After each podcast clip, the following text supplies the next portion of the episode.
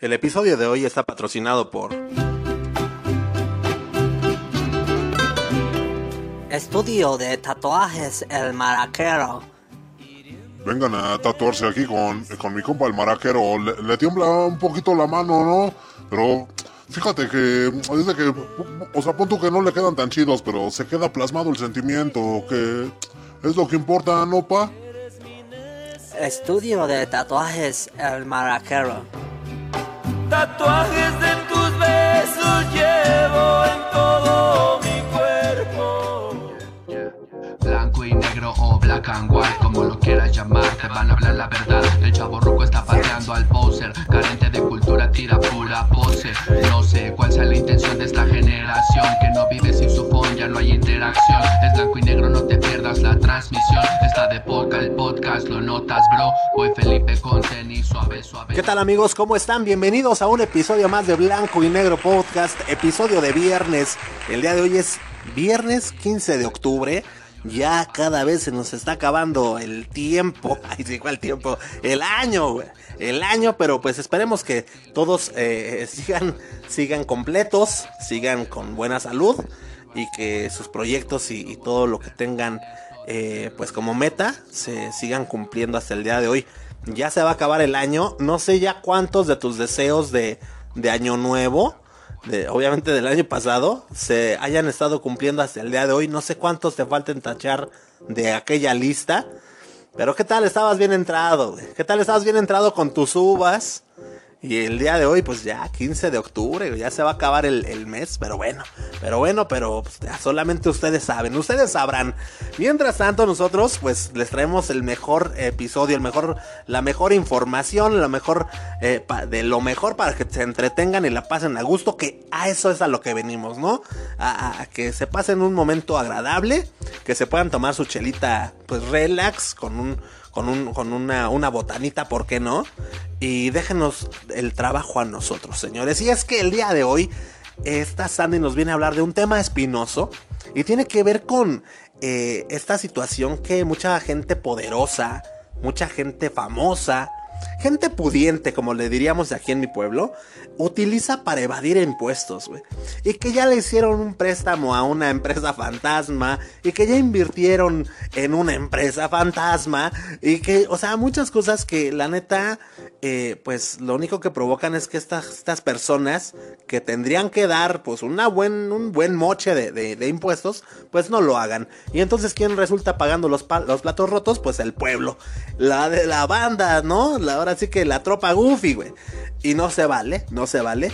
Pero pues eh, eh, Sandy hoy nos viene a platicar de, de unos señores, güey, que se dedican a, pues, a destapar todo este tipo de, de, de chanchullos, güey, que se trae esta gente, esta gente pudiente.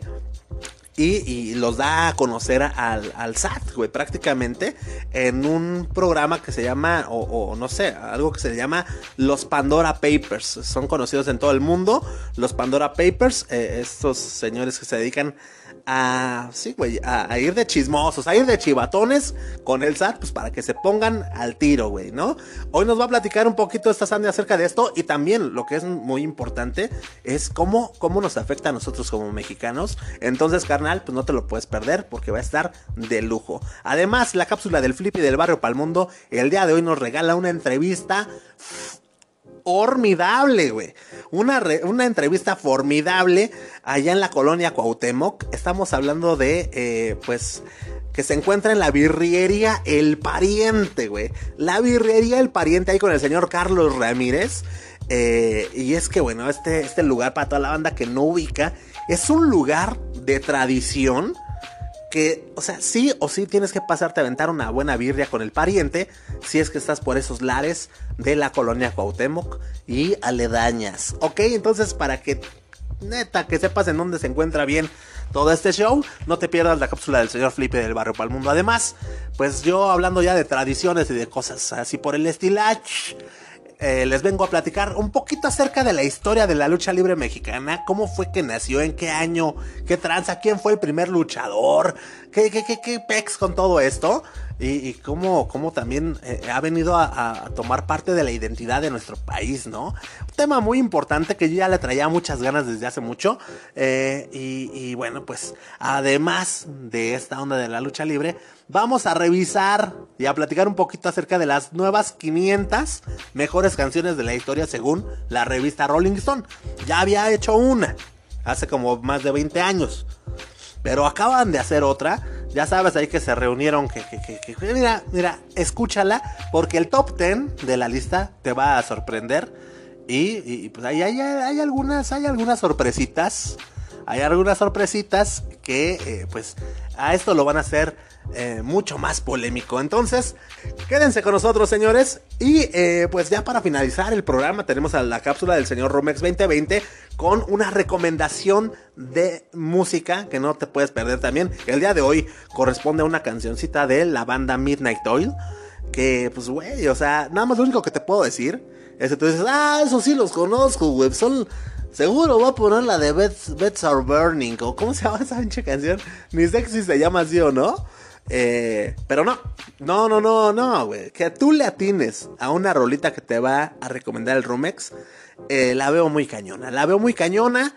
Eh, veo más fácil en el puesto número uno a un reggaetonero eh, mexicano en las 500 mejores canciones de la historia a que le atines a una rolita de recomendación del Rumex 2020. Así te la dejo, papá. Pero bueno, pero vaya, pues esto es lo que tenemos preparado para ti el día de hoy. Entonces, ¿qué te, qué te parece si nos vamos acomodando todos y vamos a empezar este menjurje que pues es a lo que te truje chencha, ¿no? Entonces, sin más ni más, ¿por qué no? Mi queridísimo Mafafo, suéltame eh, aquella rolita cultura sosa, culturiente, culturatientia para que pues yo dé eh, las efemérides del día de hoy, papá. Y es que, señoras y señores, en un día como hoy... Ay, güey, espérate, espérate, paren las prensas, güey.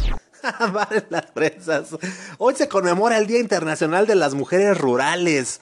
Hoy se conmemora el Día Internacional de las Mujeres Rurales, teniendo en cuenta su rol clave en la producción de los alimentos y la seguridad alimentaria, la Organización de las Naciones Unidas para la Educación, la Ciencia y la Cultura, eh, eh, o sea, la UNESCO, decidió fijar el 15 de octubre de 1995 como Día Mundial de la Mujer Rural durante la conferencia de Beijing organizada por las Naciones Unidas.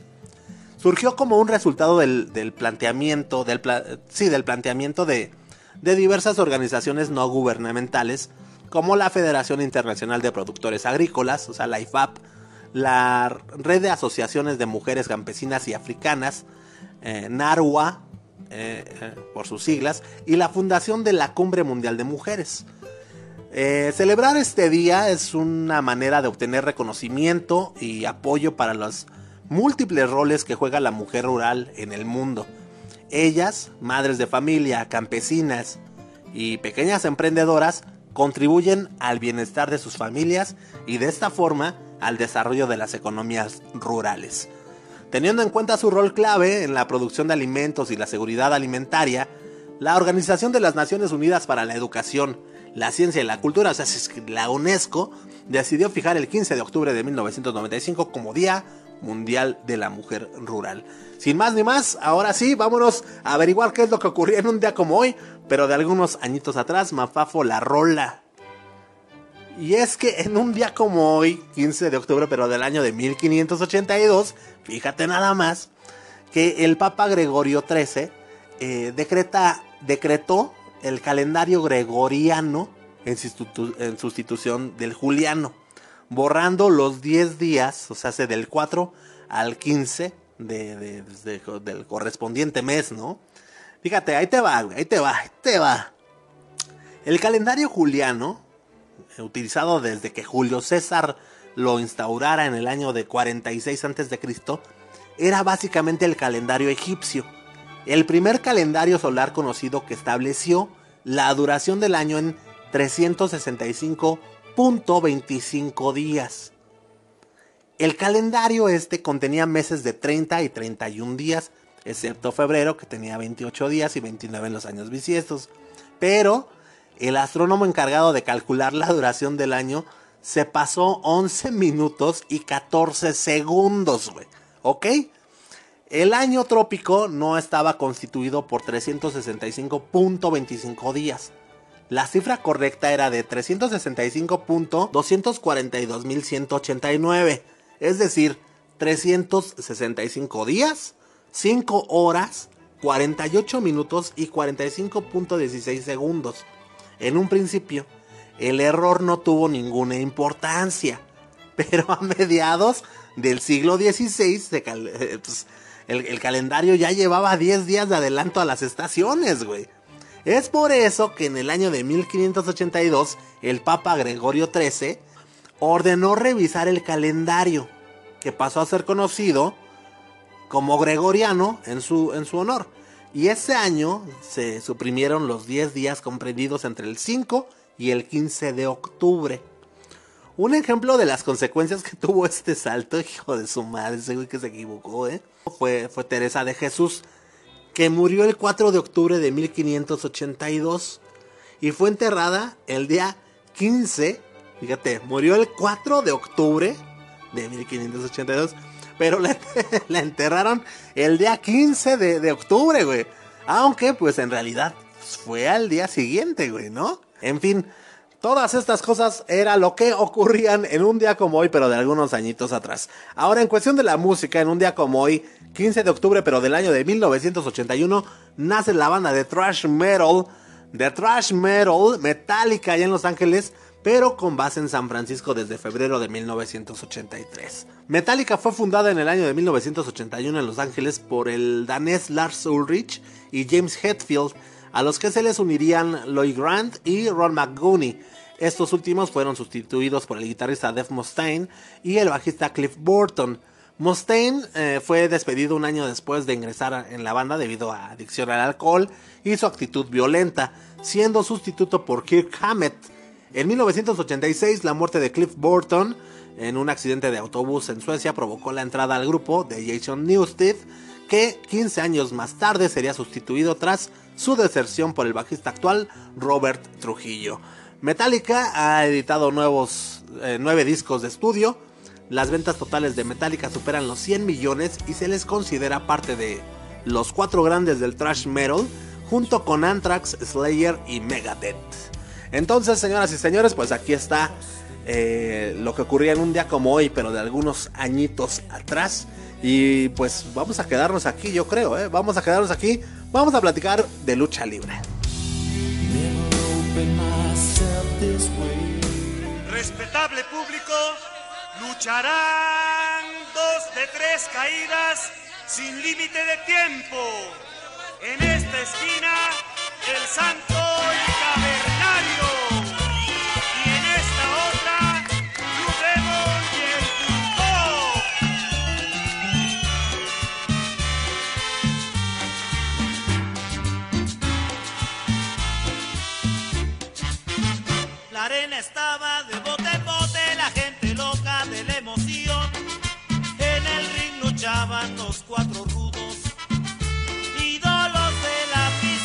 La arena estaba Como les comentaba al principio de este episodio, el día de hoy vamos a platicar un poquito acerca de la lucha libre. Me, dieron ganas de platicarles un poquito acerca de los inicios de, este bellísimo deporte, porque a su servidor le, traen muchos recuerdos muy, muy, muy padres. Yo me acuerdo, pues, ver la maroma, así es como se le llama la lucha libre aquí en México, eh, coloquialmente. Y bueno, pues la maroma no nos la perdíamos eh, allí en casa con, con mi papá. Eh, era, era de estar viendo la lucha por la noche, los sábados, los domingos en la mañana. E inclusive me llegó a, a llevar a, a- la Arena Revolución. eh, y pues bueno, es de lo que yo recuerdo. A, ver las luchas. Entonces, como podrás darte cuenta, pues tenía, tengo un gusto muy, muy especial por este deporte. Muchos, muchos recuerdos. Pero pues hoy me nació platicarte un poquito acerca de, de, de la historia, de cómo surgió la lucha libre aquí en México. Y como te comento, papá, la lucha libre es un deporte que ha venido sobreviviendo el paso del tiempo y que constituye un legado de la cultura popular actual en el país, papá. Ya que, bueno, pues esta mezcla de, de deporte y estas secuencias teatrales hacen que la lucha libre mexicana, eh, pues, sea una de las variantes más interesantes de, del género prácticamente. Ahora bien, tomen nota porque esto lo voy a preguntar en el examen y pues los inicios de la lucha obviamente no, no surgieron aquí en México. Surgieron allá con los griegos, con su inclusión en los Juegos Olímpicos. Eh, los pueblos que son mesoamericanos o, o eran catalogados como de la parte de Mesoamérica, también la practicaban. Los guerreros, para que te des un quemón, se ejercitaban a través de, entrenamientos, principalmente de cuerpo a cuerpo, papá. O sea, eh, de tú por tú se aventaban sus tirantes. Y bueno, pues como se ha descubierto en algunas esculturas de, guerreros olmecas, ahí es como podemos darnos cuenta de, toda esta, pues sí, de, toda esta información, ¿no? Las primeras funciones de la lucha libre aquí en el país sucedieron a mediados del siglo XIX, durante la época de la intervención francesa, y se empezó a dar como exhibiciones extranjeras. Ya más adelantito, en el año de 1863, cuando el señor Enrique Ugartechea, ¿sí? Enrique Ugartechea, se da a conocer como el primer, escúchalo bien, Enrique Ugartechea, el primer luchador mexicano, y bueno, este carnal fue el que creó todas las bases de lo que sería la lucha libre mexicana. Eh, ya para el año de 1922, el señor Salvador Luterot, eh, pues era un exteniente de la revolución, y hoy, hoy, al día de hoy, es considerado como el padre de la lucha libre. Creó la empresa mexicana de lucha libre, hoy conocida como el Consejo Mundial de Lucha Libre. Esta empresa, eh, pues, eh, dio su primera función en el año de 1933, septiembre del año de 1933, cuando, cuando se inauguró la, la Arena México. En esta primera función se incluía a, un luchador muy famoso, digo famoso para las personas que están muy metidas en esta onda de la lucha libre.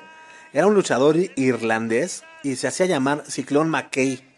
Y también a, a Jackie Joe estuvo ahí en, en, esa función, presentado como, como el único luchador mexicano campeón del mundo.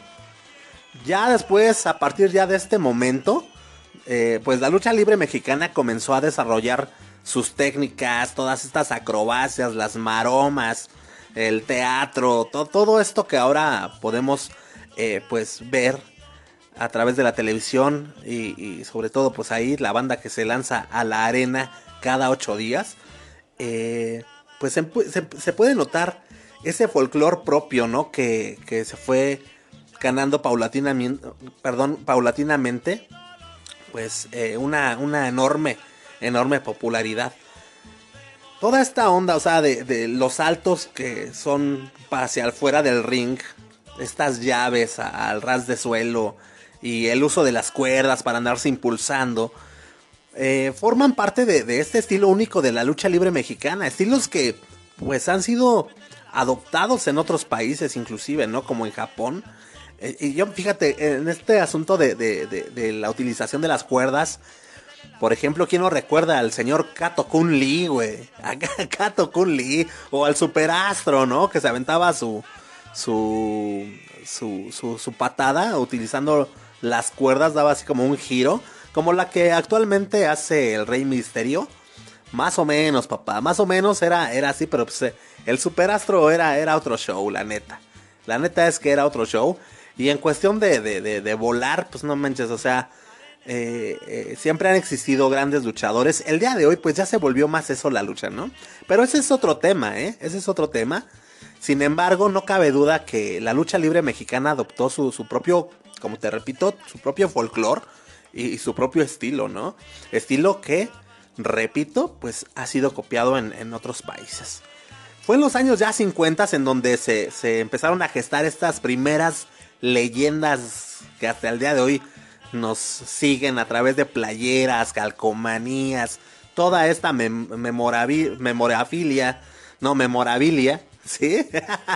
eh, eh, de la lucha libre. Estamos hablando de, pues, de, de, del, del, Santo, por ejemplo, el Blue Demon, el Rayo de Jalisco, que el, el Ismark, ¿no? Toda, toda esta banda ya se, se consolidó, bueno, más bien, sí, ya se dio a conocer allá la fama en los años 50 y bueno, pues esta fama que, que tuvieron los luchadores en aquella época les dio oportunidad de incursionar en la industria cinematográfica. Amigo, amiga que me estás escuchando en otro país, imagínate eh, pues toda la fama que, que tenían estos luchadores en aquella época, que inclusive, o sea, la cinematografía nacional, pues órale, los metió, ¿no? Sin ser actores y nada. Y nos han regalado unas joyitas, ¿eh? Las del Santo, las del Blue. Eh, eh, eh, es que, pues, güey, o sea, son, son muchas, son, son muchas, muchas películas que llegaron a realizar, o sea, eso sí, el Santo y Blue Demon pelearon contra todos, güey, contra todos, contra los monstruos, contra las mujeres vampiro, contra las momias de Guanajuato, güey. o sea, tenemos muchas joyitas de aquella cinematografía nacional. Gracias a, la lucha libre, prácticamente. Gracias a la lucha libre. Y, y, bueno, pues ya las últimas que llegué a ver fue aquella película que el Flippy del barrio no me dejará mentir. Eh, Octagón de salía ya nuevas, obviamente nuevas estrellas, como era, lo era Octagón y Atlantis, dos carnales que pues eh, luchaban en el bando, en el bando técnico y que eran muy populares porque pues el gusto eh, te, tenían todo, todo el, el, toda la atención de los niños en aquella época y eran pues muy viable que les hicieran películas a estos, a estos dos, por llamarles de alguna forma nuevas nuevas estrellas de la lucha libre como lo fueron Octagon y Atlantis. Octagon y Atlantis, la película, claro que sí. ¿Cómo, cómo eran los nombres? ¿Cómo, cómo eran los anuncios de, del cine? Ay, ahorita no me acuerdo, chale, chale de... Ay, ya, no, no, no se lo voy a dejar. Iba a decir el comercial completito, güey, pero no me acuerdo. Pero bueno, en fin, en fin, eh, pues, ¿qué te digo? ¿Qué te digo?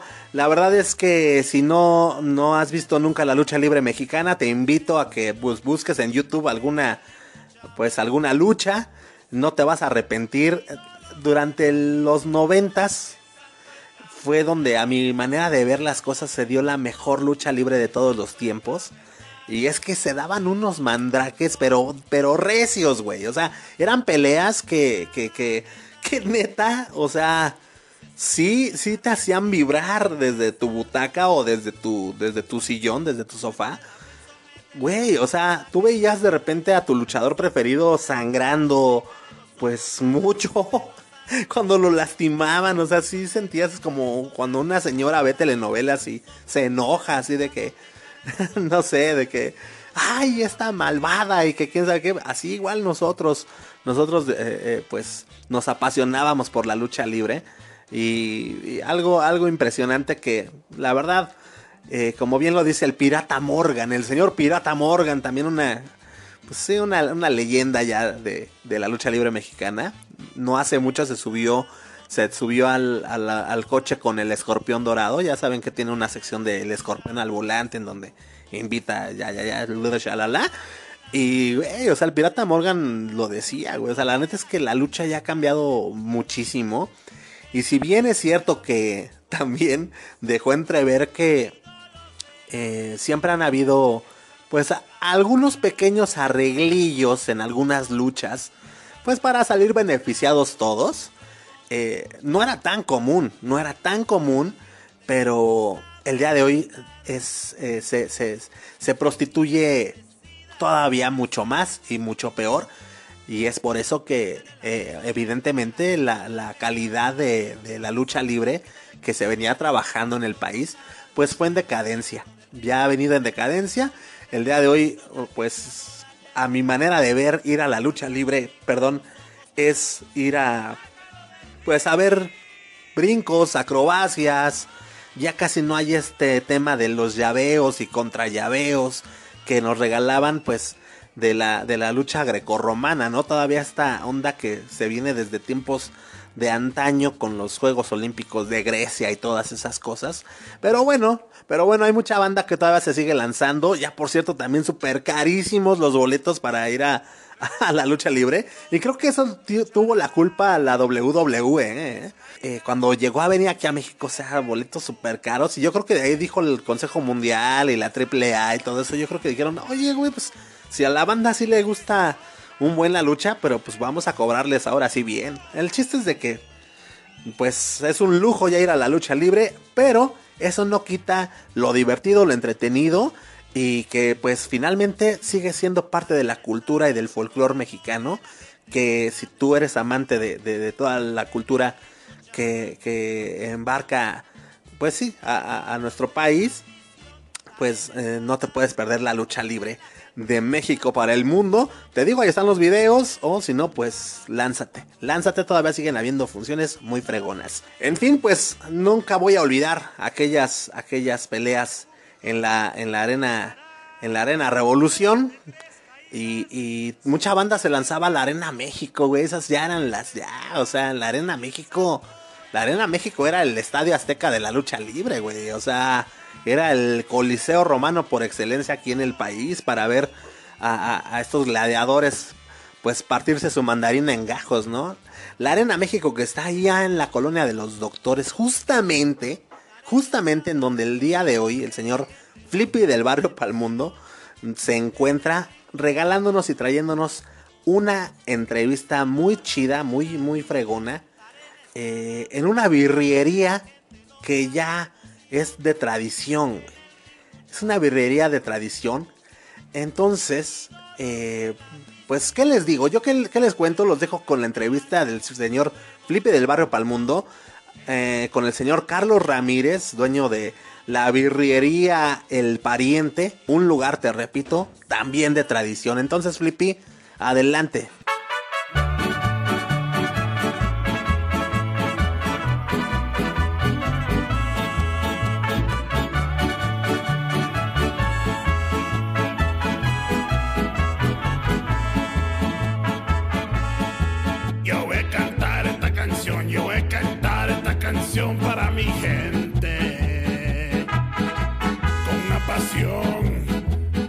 Con una pasión tan fuerte. ¿Cómo están, bandita? Una vez más, el Flippy del barrio y pa'l mundo acá, conectando el barrio.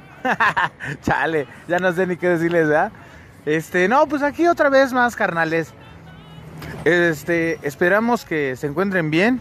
Un saludo del Flippy para toda la banda, para toda la raza. Y ya saben que sigo de pata de perro, carnales. Ahora, ¿qué creen? Ahora me vine al barrio de la Doctores. Bueno, ya sé que eh, la vez pasada estaba en la Doctores y ahora otra vez porque me la vivo mucho por aquí, amigos. Y pues la verdad, eh, me gusta, me gusta. Pues aquí está la hija de los apaches en corto.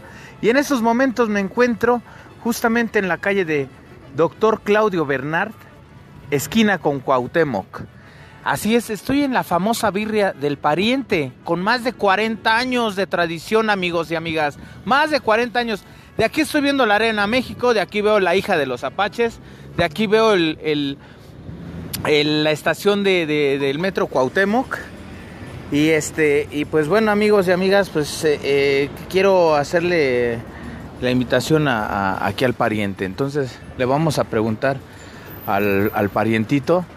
Eh, no, nunca le dije que lo iba a grabar y que, que era para el podcast, pero sí le voy a preguntar, me, me va a atrever porque pues ya tiene mucho que, que, que no hablo con el pariente.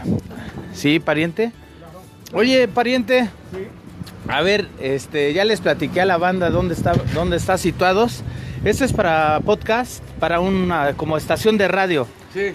Eh, fíjate que les platico que, que llevas más de 40 años aquí en No, este negocio. 36, hijo. Ah, te- perdón, miren, miren, miren, me estaba... 36 para ser exactos, son 36 años. Pariente, ¿cuál es tu nombre? Carlos Ramírez Pesado, hijo, servidor. Mucho gusto, Carlos. Es que, es que cuando vengas a la Arena México, carnal, o a la hija de los Apaches, o atravieses por Cuauhtémoc, O te al va a des- o al Aquí hay un barcillo que se llama el Zambuca. Eh, cuando vengas aquí, él te va a recibir y te va a decir cuántos pariente, porque él es la tradición que él, Sí, sí, que él dice. Ajá. ¿Cómo empezaste, pariente? ¿Cómo fue que decidiste llegar aquí a este lugar? Eh, nosotros estábamos ubicados en, el, en 1985 en la calle de Chilpancingo. Entonces se fracturó la barda del estacionamiento que era el Cinema Las Américas. Y nos dijeron que buscáramos un lugar. Entonces yo llegué a la calle de Puebla y Avenida Cuauhtémoc. Ese fue el origen de este lugar. pero nosotros estábamos ahí en Chilpancingo. Eh, ahí duramos como seis años, pariente. En la calle de Chilpancingo, a espaldas de lo que era el Cinema Las Américas. Ándale. Y de ahí ya nos venimos para acá y a partir del 12 de octubre del 85 estamos dando servicio aquí ininterrumpido, pariente. Pariente, entonces el, el terremoto te tocó en el otro local en porque... el otro lugar, sí, efectivamente. No manches, ya ven banda. Y ustedes, neta, neta, que ven al pariente y se ve bien chaval, neta. Está bien fuerte. Ahorita su hijo Juan. Juanito es el que pues nos atiende la birria, ya, ya el pariente mayor ya, ya, ya también ya dijo, ya, ponchate tú también, Sí. hijo. Y justamente ahorita con Juanito, porque le- le- yo, yo le digo así, es muy amable también el Juan. Ahorita vamos a, a pasar rápido con él. Quiero terminar ahorita con el pariente nada más. adelante, para que quería preguntarte, bueno, que toda la banda que te escucha, nos escuchan en todo el mundo, eso es muy cierto, ¿eh? Oh, qué padre, parientito. Ajá, qué así padre. que los vamos a invitar al final. Yo, yo ya les di la ubicación, pero quería yo hacerte una pregunta muy, muy, muy preguntona. A ver. ¿Ha venido alguien? Por ejemplo, está aquí la Arena México. Sí, Supongo claro. que han venido luchadores aquí contigo. Sí, sí. Pues han venido bastantes, pariente. De los que ya perdieron la máscara, por ejemplo, quien...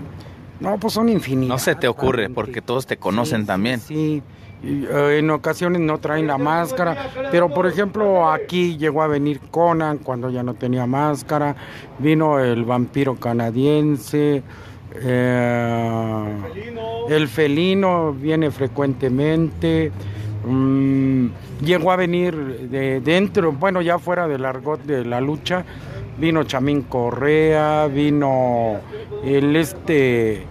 El que sale con Esteban Arce, ¿cómo se El llama? burro, el burro. No, no, este. Ah, el de los noticieros, el Sí, de... ah, el- No me acuerdo cómo se llama. Pero, ¿cómo le dicen? Bueno, sí, sí han venido personajes de. Pues de todo, de farándula, de las luchas, de. Cantan. A lo mejor. No, mejor me reservo. Sí, es que, es que en esta, en esta onda bandita, este, se conoce todo. Pariente mayor, voy a pasar rápidamente con, con tu hijo, con Juanito, que es el que ahorita está bateando y ahorita, lo- ahorita sí nos va a regalar un tiempecito porque ya no está. Juanito, ¿Qué pasó, mi hermano? estabas, este, bueno, ya sabes que siempre, siempre es un gusto venir a comer aquí contigo. Ya te había platicado del podcast y todo. Creo que ya hasta te suscribiste el día en la semana. Porque, bueno, oye, eh, eh, parientito, ¿y luego tú qué onda? ¿Cu- ¿En qué momento tu jefe te trajo? Mi papá me trajo en el 99. Para 1999 yo le empecé a ayudar aquí cuando iba saliendo de la secundaria prácticamente. Ya me empecé aquí a trabajar con él, empecé como todos desde chalán para poder aprender bien el oficio, porque pues, realmente es un oficio y el gusto que tiene uno de despachar siempre a la gente es como empezamos. Sé honesto con, con la banda. ¿Sí te gustaba cuando, cuando venía? O sea, cuando tú venías de chavito, ¿sí te gustaba? Sí, siempre me ha gustado, es algo que me llena mucho, es un es una satisfacción para mí ver a los clientes a gusto cuando terminan de comer y dicen, "Carajo, qué rico o qué bueno sabe." Banda, es la mejor birria de que yo he probado, les voy a decir la neta, enfrente hay un hay un este hay un lugar que se llama El Rancho, es una birrería. Les voy a decir la neta. Yo venía aquí no por mamón, porque pues yo yo desconocía aquí el barrio. Yo empecé a venir aquí hace un poco más de dos años, cuando empiezo a ir a la hija de los apaches y todo ese rollo. Eh, pues me dicen una vez, vamos ahí con el pariente y puta madre, desde ahí me quedé con el pariente y abandoné el, el restaurantito según que para mí era la mejor birria y créeme que no. Y de veras que este es un local, pero sí le da en su, en su mamita a la Polar, no por, no por hablar mal de ese lugar, porque también es un lugar de tradición, pero también aquí es un lugar de tradición y aquí la birria sí sabe. Así que bandita, de veras que, pues eh, eh, yo me siento emocionado porque ambos parientes, fíjense, dos generaciones aquí chambeando y se llevan bien, o sea, oye, por cierto, eh, Juanito, este, ¿cuál fue tu, te- tú te acuerdas de tu primer regaño? O sea, ¿qué hiciste mal aquí en el negocio? O sea, ¿qué, qué fue lo que te dijo? No, así no se van los limones, Juan, ¿o qué, qué onda? Mi primer regaño fue que no puse la carne a tiempo y dejamos de vender esa ocasión. No, no estaba la carne para cocerse a tiempo. Ese fue de mis primeros regaños fuertes. O sea, se la, la carne estaba dura. Sí, no se alcanzó a cocer como tal. O sea, la carne tarda aquí dos horas y media en cocerse. Y yo la había puesto mucho tiempo después porque todavía no sabía muy bien. Y eso fue lo que realmente pasó. Fíjense, banda. Oye, te voy a preguntar los precios. Yo, yo vengo aquí, la neta, banda, y pues yo, yo pido de diferente. Yo pido, si tú vienes aquí y pides tus tacos, él te regala el consomé. Pero también lo puedes hacer con la carne adentro. ¿Le puedes decir cómo está la onda? A ver, cómo, cómo está la onda. Claro que sí, cada taquito les vale 12 pesos y se les obsequia el consomé. El consomé se les obsequia a partir de dos taquitos, un taquito, los que gusten. Y tenemos el plato de birria que les vale 80 pesos. Pueden repetir el consomé y las tortillas que ustedes gusten las veces que quieran. Ándale, miren, ya ven. Y luego, y lo más chido que estaba rico, este, yo no les, es- yo, yo no les puedo decir que es legal tomarte una cerveza aquí o venir crudo, porque pues son lugares que no. Pero la neta, el Flippy del barrio y pa'l mundo sí viene aquí con su chela. Pero porque saben que soy educado, banda. No crean que porque acá no, o sea. Pero si llegas crudo, pues bajita la tenaza, sí, sí, sí te, sí te puedes tú comprar tu chelita aquí en la, aquí en el, en el, en la tienda que está aquí enfrente. Y este, o también vende refrescos, los enfría con hielo. O sea, hoy en día, hoy en día la gente no enfría con hielo, así que también puedes venir. ¿El chesco cuánto cuesta? 15 pesos. Chingue, 15 varos y ya pedí dos banda, pero bueno, entonces este eh, pues así así como son las cosas, banda. Este, nada más le voy a pedir a Juanito que nos dé la dirección, la ubicación, si tiene redes sociales, si ya le hizo redes sociales al, al negocio y que nos dé la ubicación. Invítalos, ¿no, carnal?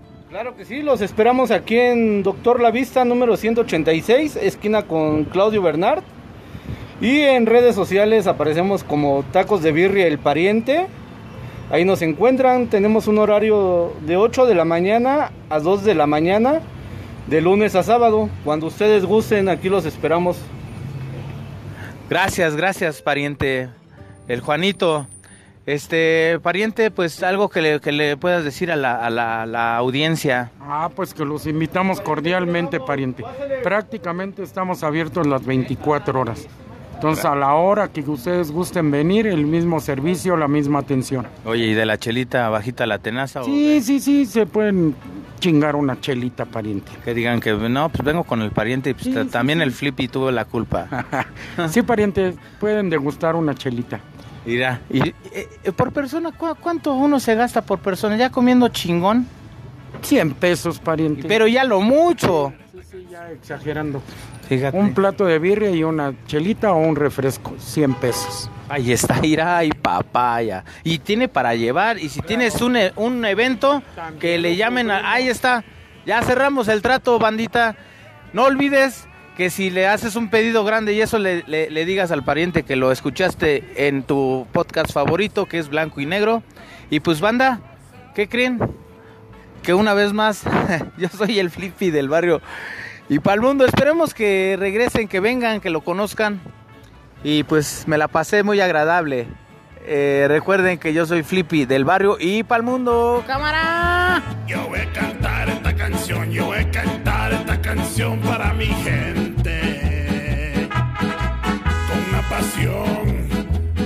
Con una pasión tan fuerte.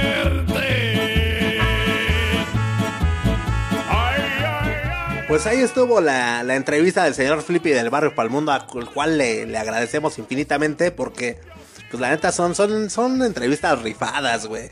Aparte, pues, güey, que toda la banda conozca bien para que sepa a dónde caerle, aventarse un buen taquito de birria, ¿no?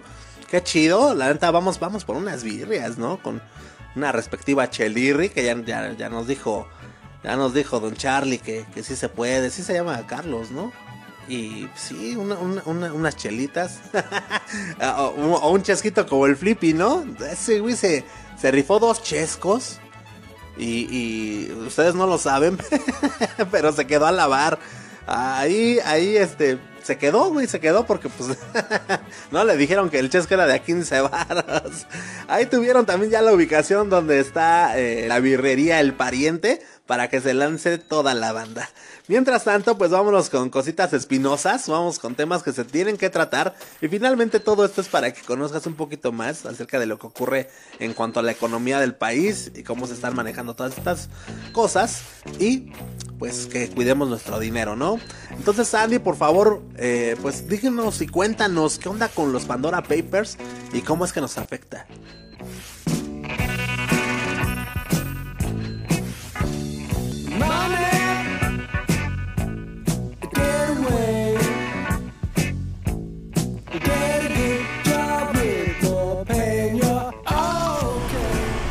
Hola, ¿qué tal amigos? ¿Cómo están? ¿Cómo se encuentran? Soy Sandy y estamos aquí en su podcast favorito blanco y negro. Espero que su semana haya estado tranquila, que no hayan tenido problemas, que se sigan cuidando, que a los que nos tocó la vacuna, pues bueno, hayan acudido a ponérsela. Y pues ahora les traigo un tema que está sonando mucho, no sé si ya lo escucharon, que son los Pandora Papers. ¿Qué es esto? Bueno, los Pandora Papers son aquellos grupos de investigación en donde se filtran alrededor de algunas listas, tanto de empresas como de personas que han prestado tipo de servicios financieros y su dinero a empresas fantasmas. Esto se ha llevado a cabo en todo el mundo y ahora está sonando mucho amigos porque esto siempre ha existido, con esto siempre se ha lavado dinero en las empresas, pero ahora está sonando mucho porque también tiene que ver ahora con futbolistas con músicos, con actores, ¿no? Entonces, ahora que ya te mencioné que es un Pandora Papers, pues, ¿qué son, no? Y, y qué aportan. Bueno, este tipo de documentos lo que hace es que se investigan en una forma global y se coordinan con un sector especializado de periodistas en los cuales se les pronuncia como los tipos abridores de cajas de Pandora. Y en este lo que se analiza es que sacan a la luz a las empresas, a las sociedades, a los políticos, a los millonarios y otras personalidades como te mencioné para ver cómo ellos invierten su dinero, dónde lo invierten y por qué tienen, pues algunas veces eh, pueden adquirir mayores terrenos, mayores cosas que otras personas, ¿no? Cuando los ingresos que reportan, pues es diferente, ¿no? Entonces, en estas investigaciones y filtraciones, lo que hacen ellos es poner siempre al tanto todas las cuentas al SAT, por ejemplo, o a las diversas instituciones de los diferentes países para ver si ellos están cumpliendo correctamente con esto y si puede haber algún tipo de lavado de dinero. Este, eh, a su vez, eh, se reúne con especialistas y con personas en todo el mundo para hacer estos tipos de estudio y dar su reporte. Eh, como lo hemos sabido, ha estado sonando mucho que, por ejemplo, Shakira, la colombiana, este, Claudia Schiffer y algunos otros se han visto involucrados en temas de que no han pagado al fisco sus contribuciones. Y esto es derivado de estas cajas de Pandora, que también sirve para que ellos mismos pues se pongan al corriente con, con las diversas instituciones, ¿no amigos? Y esto me llama mucho la atención porque ahorita en México la revista Ford y Forbes ha eh, publicado en diversas eh, publicaciones se puede decir como fantasmas de sí, ¿no? qué personalidades han encubierto para esto, ¿no? Y les han llamado parásitos fiscales. ¿Qué es esto? Que hay empresas que sí según pagan impuestos, pero no pagan lo que tiene que ser y pues lo que han hecho ha sido denunciarlos, ¿no? El funcionamiento interno de estos Pandora Papers lo que hace es que eh, oculta como las economías y no hacen mención mucho sobre las personas que son ricas, ¿no? Ya que pues muchas veces, como lo sabemos, pues ninguno de ellos pagan impuestos. Ahora, ¿qué, ¿cuál es la finalidad, no? De, eh, poner en expectativa estas cajas de Pandora o, quemar a estos actores y actrices, ¿no? Es que estos países hagan jurisdicciones que eh, ubiquen a estas empresas y las quiten como paraísos fiscales y a su vez que ellas hagan bien su pago de impuestos y así la demás gente que trabaja para ellas pues puedan tener un mejor sueldo, puedan pagar bien sus impuestos, que también se proteja los activos de las empresas que han invertido en ellas y por supuesto que ya cuando se cumplan con todas las obligaciones fiscales, pues seguir con la confidencialidad y privacidad, ¿no? A nosotros como mexicanos o como personas físicas, ¿cómo nos afecta? pues nos afecta porque hay una ley que se llama lavado de dinero, que es donde las empresas que tienen mucho dinero lo que hacen es que en vez de depositarlas en el banco, compran, compran terrenos, compran coches y ahí ellos tienen su dinero, se podría decir ahorrado y lo que hacen es después pues venderlo, ¿no? Lamentablemente a nosotros sí nos afecta porque si te compran tu terreno y después se dan cuenta que tú fuiste parte de esa caja de Pandora, pues lamentablemente tú pierdes tu bien. O que si por ejemplo a ti te compraron un coche y resulta que esa persona no pagó impuestos, pues obviamente tú tendrás que pagar una multa por no revisar qué persona te está comprando tu auto, amigo. Entonces está muy curioso este tema de las cajas de Pandora o Pandora Papers y pues ojalá que el SAT, así como nos tiene revisados, pues lleve a cabo mejor un procedimiento para revisar estas cajas de Pandora. Quienes están ahí, por ejemplo, ya te mencioné a Shakira, a Michelle Pfeiffer, que son personas que ganan muchísimo dinero, que se encuentran viviendo en Colombia, en Miami y que realmente como tal no tienen un régimen en el cual se les cobre bien sus impuestos, ¿no? Entonces te lo explico otra vez rápido es una persona que está en anonimato y evade impuestos. Estas personas pues obviamente tienen gente especializada que hace esos movimientos como el lavado de dinero y a su vez pues con esto evaden impuestos en el país donde estamos que es México o en el extranjero y hasta que aparecen estas personas los Pandora Papers o los investigadores pues los exponen y, los exponen para que esto deje de, de vaya de seguir haciéndose y las autoridades fiscales los tomen en cuenta para hacerles revisión y así evitar que ellos sigan con su paraíso fiscal. Entonces, por favor, este, estén atentos, eh, van a sonar más nombres políticos por ahí, están diciendo que Piqué, están diciendo que pues obviamente eh, algunos futbolistas que son muy famosos también están haciendo eso. No sé si recordarás en un caso que tomaron a Márquez, que pues también había evadido impuestos y que pues por lo tanto pues se metió en problemas con el SAT y pues tuvo que pagar lo que debía, ¿no?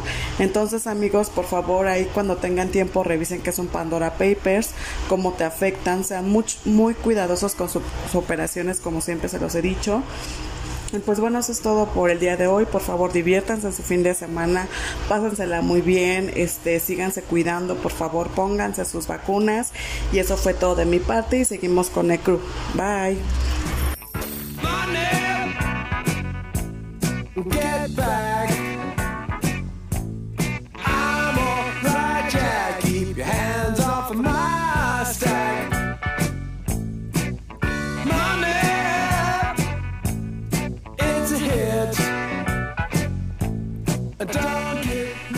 Muchísimas gracias, Andy. Y bueno, pues, ¿qué te puedo decir, no? Qué bueno que saquen a la luz todos los, los movimientos de, de, este tipo de personas, te digo, famosas y, y poderosas que, pues, pues, no sé, o sea, finalmente para que esto jale más, más parejo, ¿no? Pero en fin, pero en fin, muchas gracias Andy nuevamente y esperemos que a todos ustedes amigos les haya gustado tanto como a nosotros. Estoy checando el reloj y creo que ya nos pasamos de bisteces empanizados amigos.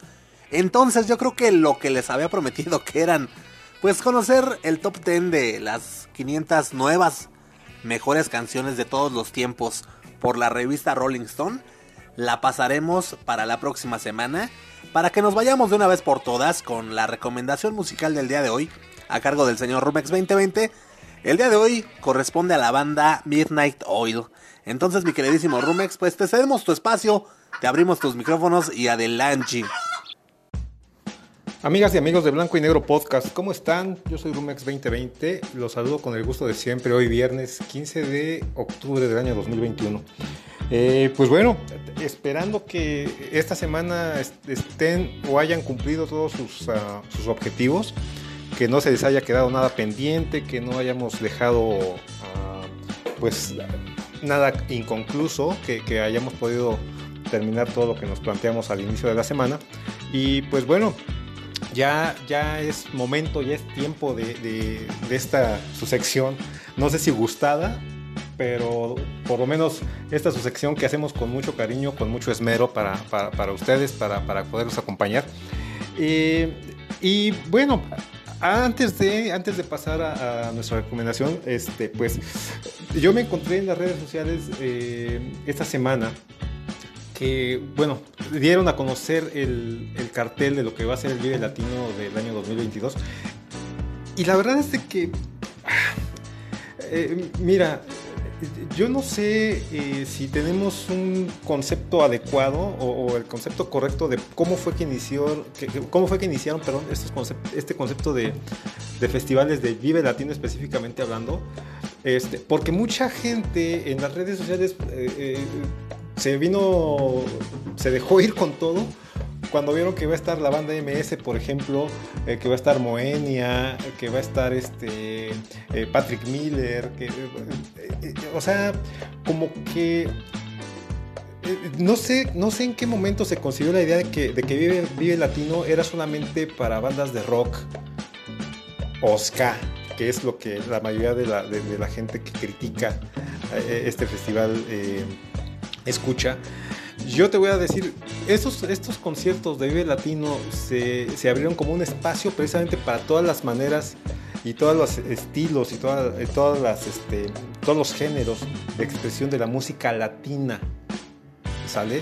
O sea, no es, un, no es un concepto de solamente dos o tres ritmos, no. O sea, es todo lo que tenga que ver con la música en Latinoamérica eh, eh, se ve representada en estos festivales. Entonces, amigo, amiga, si, tú eres de los castrosos que se pasan, que no, pues es que, pues como que, como que Moenia, como que Patrick Miller, no, no, no, pues deberían traer al trío, ¿no? Este, Caifanes, que es lo que más escucho, que, dicen, pues sabes que no sé, yo creo que hay muchos otros conciertos, muchos otros este, festivales que son más específicos, como por ejemplo, ahora en noviembre está Skatex, eh, Global Ska Fest, eh, Tecate Pal Norte, el Corona eh, Capital. Ahí sí lánzate, o sea, esos sí son muy, muy, digamos que está muy definido para, para el tipo de, gustos que, que, se organizan, ¿no? Pero el Vive Latino, pues la neta pues si no eres tolerante a, que a alguien le guste lo, mismo que a ti, o más bien, si no eres tolerante a que a alguien le guste algo diferente a ti, o, o- peor aún, ¿no?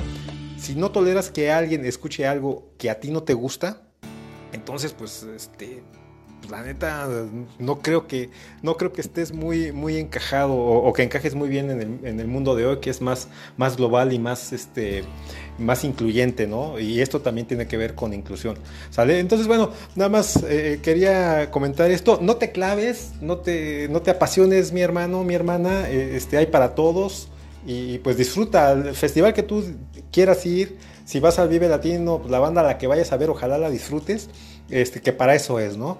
Y bueno, dicho lo anterior, ahora sí vamos a pasar a nuestra recomendación. Y este día, siguiendo la, dinámica de, de esas, de esas bandas, de esas eh, producciones que no necesariamente son de.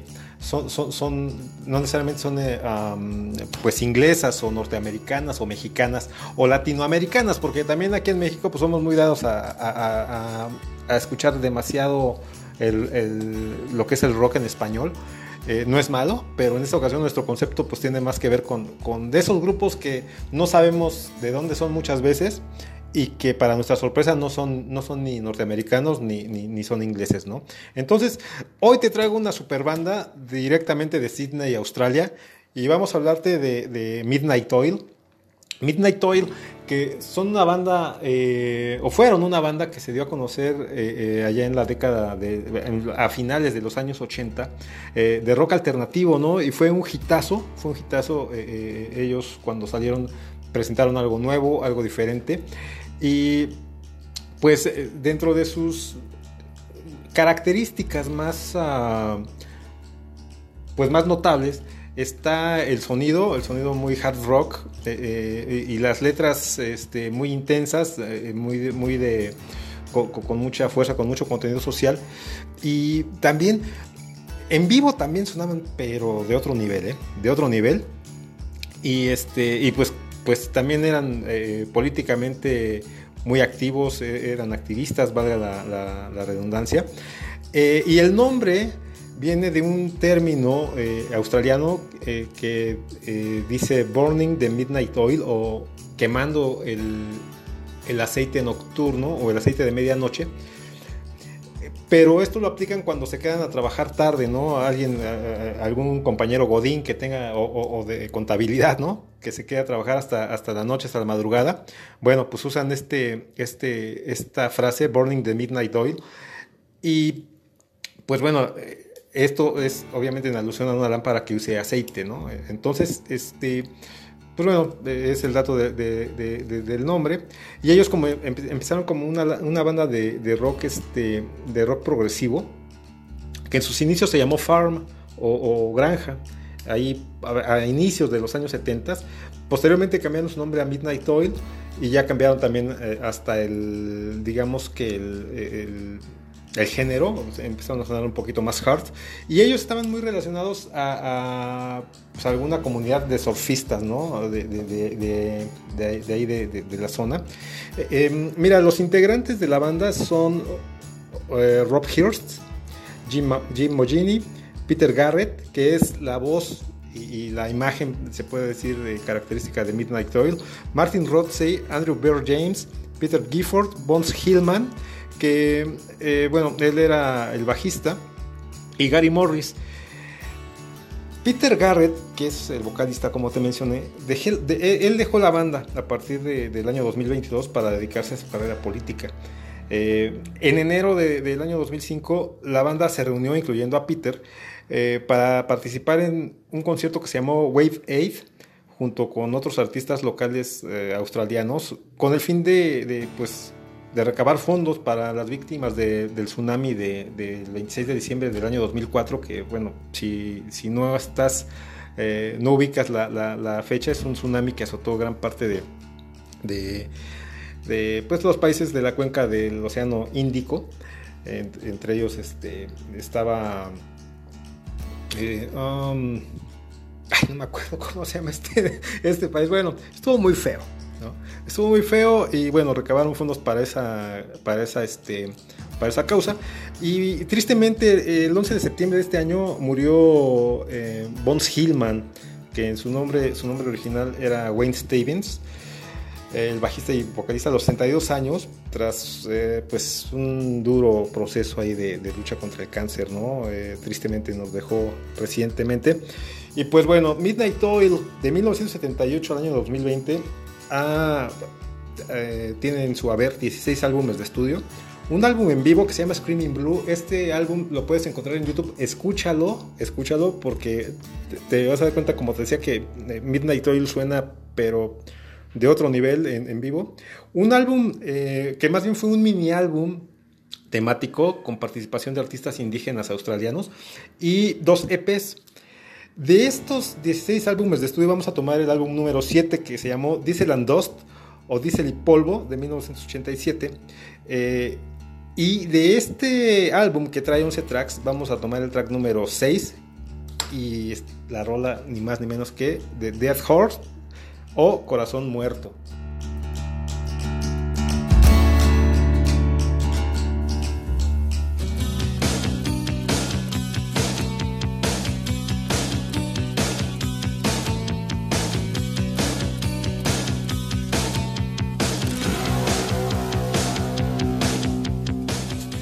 Mira, este álbum, Diesel and Dust, eh, pues es el más exitoso de, Midnight Oil porque este álbum contiene esa, esa pieza musical famosa que, se, que, los dio a conocer eh, a nivel mundial, Mid, eh, Burning.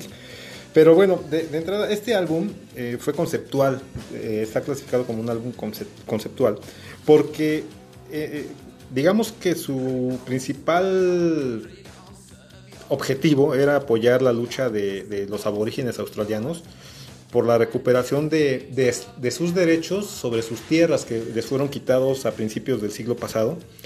Eh, obviamente también junto con esto viene la, defensa de causas de, de, ah, eh, pues sí que tienen que ver con el medio ambiente y pues eh, los integrantes de la banda pues eran muy sensibles a, estas dos cuestiones, ¿no? El tema de los aborígenes y de su condición y el tema de- del medio ambiente. De hecho, esta canción de Beds Are Burning, alguna vez escuché en una, en, una reseña que eh, esta canción de protesta que, que- tiene que ver, eh, como te decía, con este, pues con la devolución, con, con esa exigencia para devolver, devolver las tierras, perdón, a los nativos australianos. Eh, un- una, una tribu que se llama Pinto, Pintup, no sé si se pronuncia así, pero así, así, se escribe. Y este, entonces, Betsal Burning, te- eh, entre sus, eh, en el estribillo de la canción que, que dice cómo podemos dormir mientras las camas están durmiendo, se refería a- a- ahí te va, te, lo voy a replantear. Eh, Este, Australia y la, y la meseta y- o, la, zona de, de- planicies, o no, no sé, no sé exactamente qué- cuál es la palabra correcta, de Australia, este, es famosa porque año con año se registran ahí eh, incendios muy fuertes. Entonces, él, eh, um,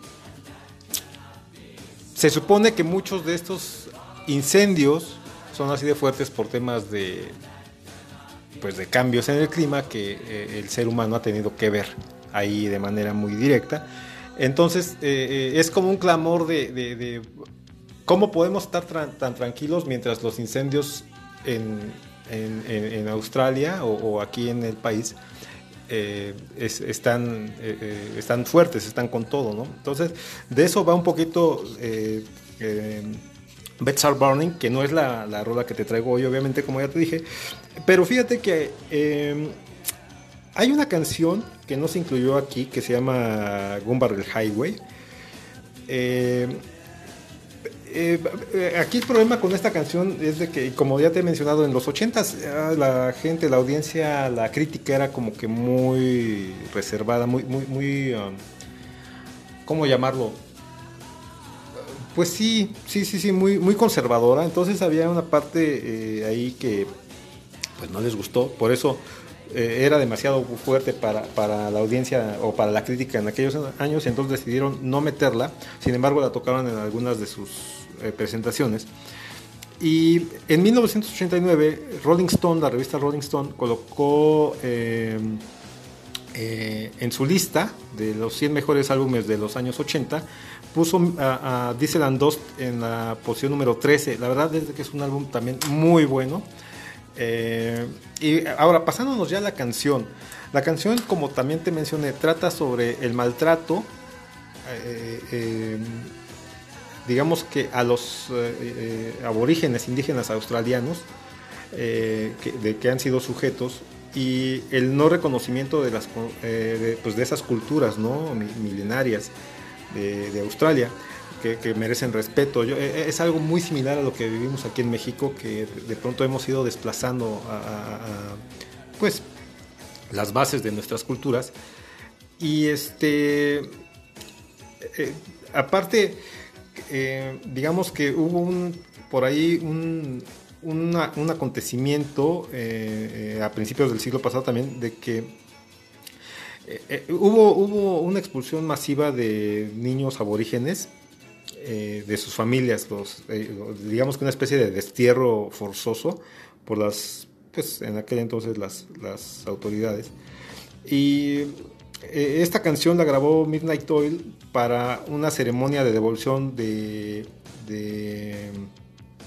una parte de, las tierras de que fueron que fueron digamos que sustraídas o, retenidas de manera ilegal a los aborígenes eh, originales, ¿no? A, las tribus originales.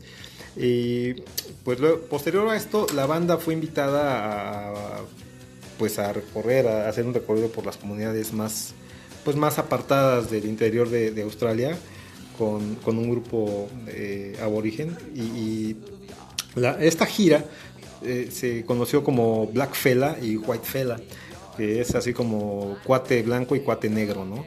Eh, mira, la canción, la canción dice eh, en, su, en su letra, bueno, en, el inicio, las primeras tres digamos que los primeros tres versos dicen, no servimos a tu país, no servimos a tu rey, conoce tu costumbre, no hables tu lengua, el hombre blanco vino y se llevó a todo. Y se llevó a todos, perdón.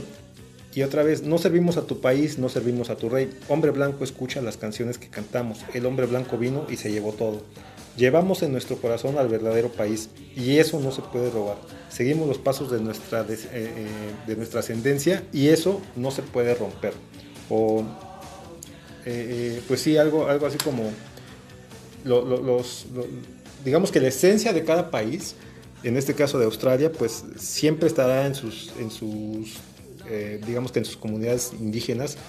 Y es por eso que te decía que aquí en México tenemos algo similar, ¿no? Digo, muchos somos muy orgullosos de nuestro mestizaje, este, pero sí hemos desplazado, hemos desplazado esas comunidades indígenas de, pues de las cuales pues viene todo lo que, lo que cada país en sí eh, posee en cuanto a conocimiento, en cuanto a identidad, en cuanto a, a tradiciones, ¿no? Entonces, eh, se me hace una, una muy legítima, eh, un, muy legítimo reclamo y una muy legítima eh, eh, postura, ¿no? De, de- una banda que, como te mencioné, ha, ha- defendido por, por encima de, pues de muchas cosas, el este, pues el, la identidad, esa identidad de, de- los, los pueblos, ¿no? De los pueblos indígenas. Peter Garrett, de hecho, este, eh, te decía que se dejó a la banda para dedicarse a la política y ha estado en varios proyectos precisamente en este sentido, ¿no? De, de- de apoyar y, de, y de- darles un lugar y un respeto a, a- a los grupos indígenas en, en Australia. Eh, mira, la verdad es de que yo podría extenderme todavía más, pero no es el, no es el caso. Hoy eh, me ha dado mucho gusto eh, compartirte esta rolita, porque aparte es de las canciones que más me gustan. Eh, eh, a mí yo no tengo empacho en poderla escuchar todos los días y de hecho a mí me gusta más eh, de That Heart que Beds Burning, me gusta mucho más y es por eso que yo te la recomiendo el día de hoy. Espero que te haya gustado, espero que, que, pues como te decía al principio, este fin, esta semana haya sido de mucho provecho. Si no es así, bueno, creo que todavía tienes tiempo para reponerte y si no, bueno, ni modo, estamos a un paso de- del fin de semana y pues hay que recargar baterías, en este caso para poder llegar con más ímpetu la, semana que viene, ¿sale? Pues yo te dejo, yo te dejo, eh, la verdad, también quisiera eh, eh, pues recordarte que te sigas cuidando, que eso no, ha terminado, sigamos manteniendo la guardia arriba, eh, tampoco te claves con el tema de la música, de, la música. No te amargues por los grupos que invitan a ciertos festivales, eh, si no te gusta, pues bueno, no te gusta, pero habrá quien sí le guste, entonces respetemos eso. Eh, y, no, despotriquemos en las redes sociales, ¿no? Porque pues se ve feo, se ve mal, pero bueno, ahí está, ahí está. Por mi parte ha sido todo. Yo me despido. Soy Rumex 2020. Te dejo con Midnight Oil de Dead Heart. Súbele, súbele, súbele, súbele más. Y nos escuchamos el próximo martes. Adiós.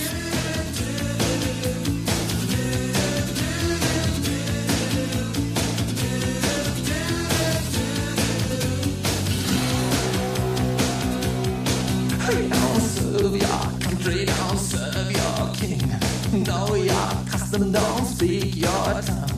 White man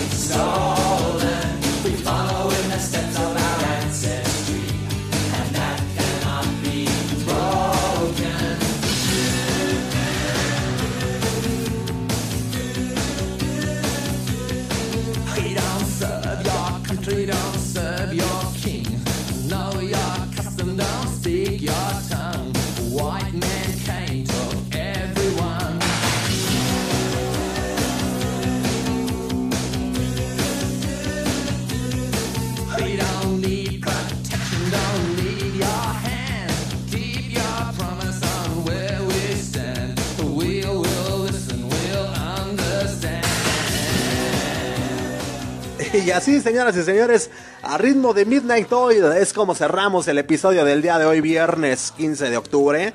Y esperamos escucharnos primero Dios la próxima semana, el próximo día martes. Muchísimas gracias a toda la banda. Les repito, a toda la banda que se sigue sumando a nuestro grupo, a nuestra página, muchas gracias y compartan, compartan todo esto con sus familiares, amigos, compañeros, compañeres, etc, etc, que nosotros se los agradeceremos infinitamente. Sin más ni más, a nombre de todo el equipo de colaboración, a nombre de, de Sandy, a nombre del Flippy del Barrio Palmundo, de Hilda, de Mili, del señor Rumex 2020, yo soy Memo Roswell. Esto, señoras y señores, por el día de hoy fue blanco y negro. Mi queridísimo Mafafo, suéltame las gallinas, papá. Chao, chao. López Dóriga, me la pego. Loret de Mores. ¿Ya estamos al aire? Avísenme. Come on, come on, yeah, yeah, yeah, yeah. Blanco y negro o black and white, como lo quieras llamar, te van a hablar la verdad. El chavo ruco está pateando al poser, carente de cultura, tira pura pose.